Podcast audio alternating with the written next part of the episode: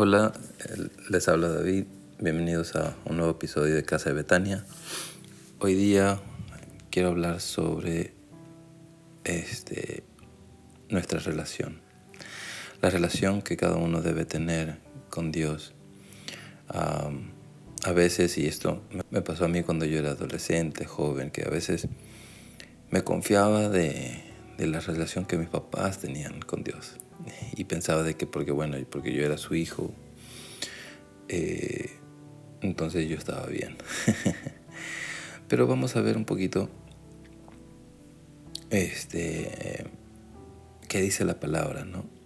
En el libro de Job, empezando en el Antiguo Testamento, este es un clarísimo ejemplo. Para mí fue como que importante verlo. Y en el capítulo 1 de Job, versículo 4, Voy a leerlo rápidamente. Dice, e iban sus hijos y hacían banquetes en sus casas, cada uno en su día, y enviaban a llamar a sus tres hermanas para que comiesen y bebiesen con ellos. Y acontecía que habiendo pasado en turno los días del convite, Job enviaba y los santificaba y se levantaba de mañana y ofrecía holocausto conforme al número de todos ellos. Porque decía Job, quizás habrán pecado mis hijos y habrán blasfemado contra Dios en sus corazones. De esta manera hacía todos los días. Conocemos la historia de Job, sabemos de que eh, después de esto el diablo va hacia Dios y, le, y, bueno, este, Dios como que le da permiso para que, este, ¿no? Para que, digamos, le haga mal a Job, pero que no toque su vida, ¿no? Entonces el diablo empieza a quitarle su ganado, empieza a quitarle sus, sus campos y sus riquezas, pero algo muy importante en el versículo 18 dice, entre tanto que éste hablaba uno de los siervos que vino a darle una mala noticia, vino otro que dijo, tus hijos y tus hijas estaban comiendo y bebiendo. Vino en casa de su hermano, el primogénito, versículo 19 y un gran viento vino del lado del desierto y azotó los cuatro, las cuatro esquinas de la casa, la cual cayó sobre los jóvenes y murieron. Y solamente escapé yo para darte la noticia. Pero Job había orado por ellos, había ofrecido sacrificio por ellos. Pero esa era la relación de Job con Dios. Y en esa relación, claro, Dios bendecía a Job y bendecía a sus hijos. Pero no había protección alrededor de sus hijos porque la relación era de Job y Dios. Dios le dijo, eh, perdón, el diablo le dijo, le dijo a Dios, no, les has, no le has cercado alrededor a él y a su casa y a todo lo que tiene, al trabajo de sus manos has dado bendición, por tanto sus bienes han aumentado. O sea, el diablo reconocía de que porque Job tenía esa relación con Dios, Dios lo bendecía y, en cierta forma lo cuidaba a él.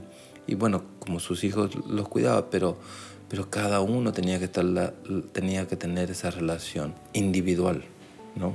Otro ejemplo, justo en el libro anterior a Job, vemos en el libro de Esther, justo el libro anterior a Job, es una hermosa historia la de Esther, pero vemos en el, en el capítulo 7 es cuando se desenvuelve toda la historia y el, y el propósito de Esther.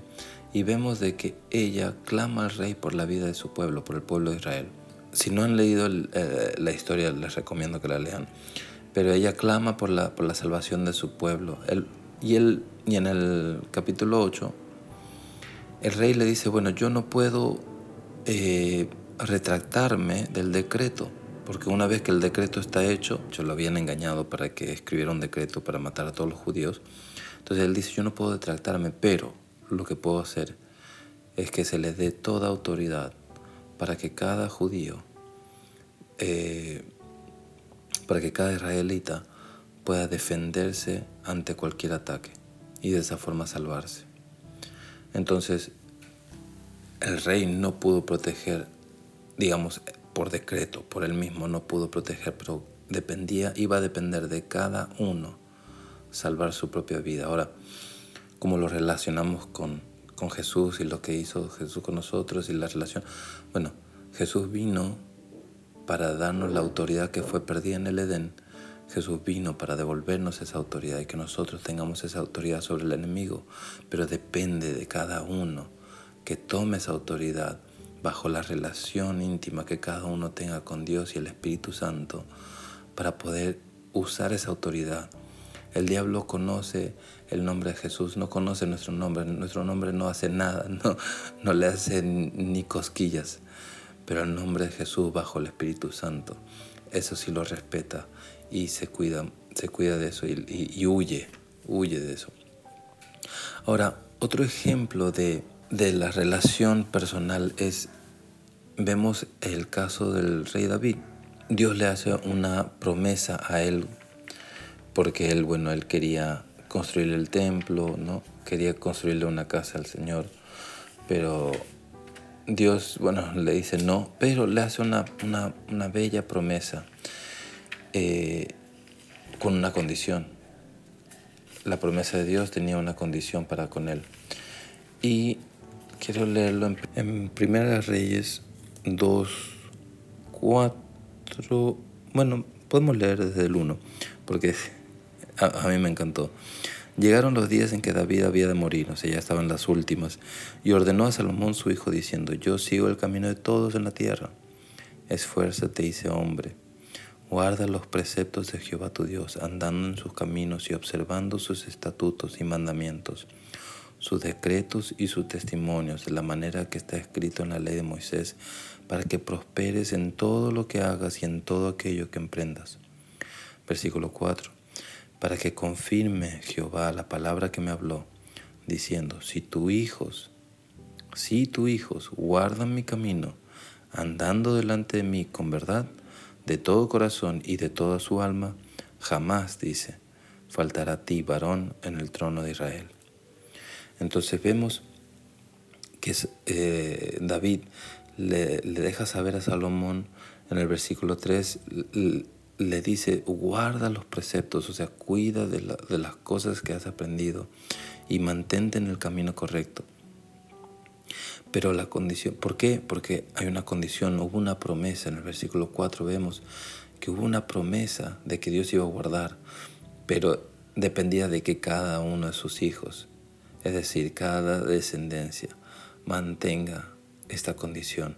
Y sabemos por la historia, después de rey David, después de Salomón, empieza a decaer y los reyes empiezan a hacer cualquier cosa y traen ídolos paganos y, todo lo demás. Y hubo uno que otro que, que arreglaron un poco eh, o bastante la, situación, pero eh, la mayoría de ellos, la, descendencia fue terrible, ¿no? Ahora, yo sé que bajo la gracia, bajo la sangre de Jesucristo, eh, y mirando ahora el Nuevo Testamento, decimos, bueno, pero la palabra también dice, o sea, este mismo libro que, estoy leyendo, la Biblia dice de que tú y tu casa serán salvos. ¿Ok? Lo importante de la palabra es la revelación y el contexto. Vamos a leer en Hechos, eso lo encontramos en Hechos 16, en el versículo 31 al 34. Entonces, ¿qué pasaba aquí? Que Pablo y Silas habían estado encarcelados. Bueno, los dejo para que lean ese capítulo, pero eh, enfocándonos en, en, la frase, ¿no? Tú y tu casa serán salvos. Ok. Dice, ellos dijeron, Pablo y Silas, cree en el Señor Jesucristo y serás salvo tú y tu casa. Ok. Pero después, ¿qué pasó? El versículo 32. Y le hablaron la palabra del Señor a él y a todos los que estaban en su casa. Dice y el 33, y él, y él, tomándolos en aquella misma hora de la noche, les lavó las heridas y enseguida se bautizó él y él con todos los suyos. Y llevándolos a su casa les puso la mesa y se regocijó con toda su casa de haber creído a Dios. Entonces, vemos que Pablo básicamente proféticamente le estaba diciendo, serás salvo tú y tu casa. Pero, pero ¿por qué? Porque se les habló la palabra a él y toda su casa, y él y toda su casa creyeron. O sea, no fue que él creyó y ya, listo, todos ya, ya, ya creyeron, o sea, todos ya son salvos. No. Es como que eh, porque, me, porque yo crea, porque yo, yo eh, haya creído y todo, ahora mi hijo es salvo. No. O sea, yo creo, le comparto a mi hijo, él tiene que creer. Si él cree, ok, seremos salvos tú y toda tu casa, ¿no? Pero eh, depende de cada uno que tiene que creer. Bueno, vemos, hay, hay algo interesante que dijo Jesús, o sea, ahora yéndonos a Jesús. Mateo 24, eso mientras que hacía esta meditación me vino a la mente, en Mateo 24, versículo 36 al 42, nos dice, pero el día y la hora, esto hablando de la, de la venida de Jesús, pero el día y la hora nadie sabe, ni aun los ángeles de los cielos, sino solo mi Padre. Mas como en los días de Noé, así será la venida del Hijo del Hombre porque como los días antes del diluvio estaban comiendo y bebiendo. ¿Se acuerdan los hijos de Job? Comían y bebían, casándose y dándose en casamiento hasta el día en que Noé entró en el arca. Y no entendieron hasta que vino el diluvio y se los llevó a todos. Así será también la venida del Hijo del Hombre. Entonces, dice, entonces estarán dos en el campo. El uno será tomado y el otro será dejado. Dos mujeres estarán, estarán moliendo en un molino la una será tomada y la otra será dejada. Velad pues porque no sabéis a qué hora ha de venir vuestro Señor. Bueno, lo que, lo que se sabe es que antiguamente, culturalmente hablando, los hijos aprendían el trabajo de los papás. O sea, trabajaban en lo mismo que los papás trabajaban. Es decir, si el papá trabajaba en el campo, el hijo trabajaba con él. Entonces acá la palabra nos dice, Jesús nos dice, dos están en el campo, uno será tomado, el otro será dejado. Si el hijo está trabajando con el papá, son dos. uno es tomado, el otro es dejado. Puede ser que el hijo tenga la buena relación con Dios y tenga esa comunión con Dios y él es llevado y el papá no. O puede ser que el papá sí y el hijo no. Lo, lo importante es que, o lo ideal, lo bueno, lo, lo máximo sería que los dos fueran tomados porque los dos entiendan de que la relación es personal, de que yo busco a Dios por lo que Él ha hecho conmigo, no por mis papás, que yo busco a Dios por lo que Él hizo conmigo y lo que hará conmigo y le agradezco yo a Dios por lo que Él ha hecho conmigo. Yo no puedo, o sea, sí, sí puedo agradecer a Dios por lo que haga con alguien más, obviamente, sí. Especialmente si es familia, les doy gracias a Dios. Pero Dios es un Dios personal. A mí me encanta cuando dicen, Dios no tiene nietos, solo tiene hijos. Y hablando de familia, ¿qué dijo Jesús acerca de la familia? Hay un versículo muy interesante. Y Jesús dijo algo muy interesante sobre la familia. Dijo, los enemigos del hombre serán los de su casa. Y él dijo, el que ama a padre o madre más que a mí, no es digno de mí. El que ama a hijo o hija más que a mí, no es digno de mí. El que no toma su cruz y sigue en pos de mí no es digno de mí. El que haya su vida la perderá y el que pierde su vida por causa de mí la hallará. Jesús nos pide que dejemos todo de lado. No hay papá, no hay mamá, no hay hijo, no hay hijas. Obviamente que los amamos, pero no más que a Jesús.